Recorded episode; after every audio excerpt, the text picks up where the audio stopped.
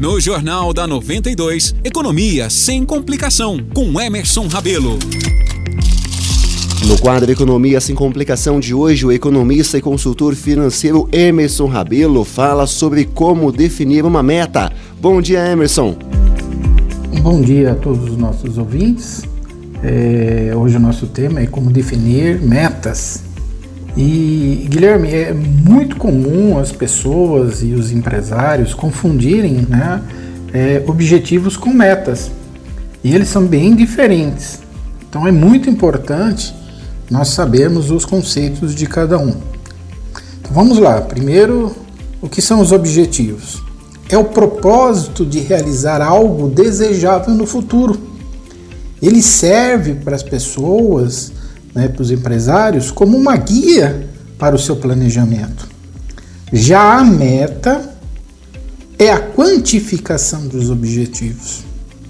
Então, elas estão ligadas a prazos, quantidades, valores, né, que é bem diferente de algo que eu apenas desejo.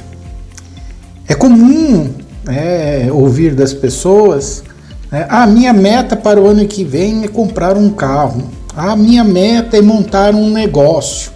Ou mesmo pelo lado dos empresários, junto aos seus colaboradores, informar que, olha, a meta para o próximo é, semestre é aumentar as vendas ou aumentar os lucros. Mas tudo isso são apenas objetivos. Então, para que esses objetivos se tornem metas, é preciso que eles sejam repassadas essas informações de uma forma diferente. Ou seja, a minha meta é comprar um carro da marca X no valor de, vamos imaginar, 70 mil reais até fevereiro de 2024. Ou vou montar uma clínica de estética até junho de 2024 na cidade de São João da Boa Vista. Já para o lado dos empresários, né, quando fala em aumentar vendas, esse aumento ele é de quanto?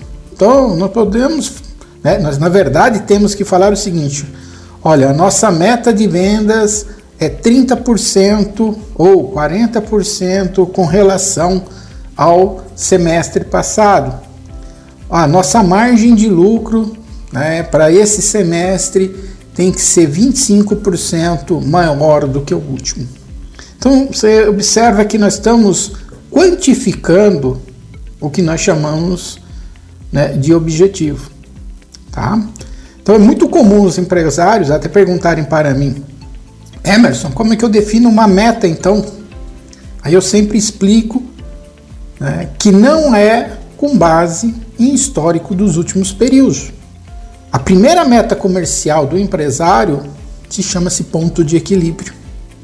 Ou seja, são os valores que pagam todas as despesas operacionais para ela funcionar, né, funcionário, aluguel, água, luz, energia elétrica, né, é, o material que é vendido, os insumos, para o funcionamento dessa empresa.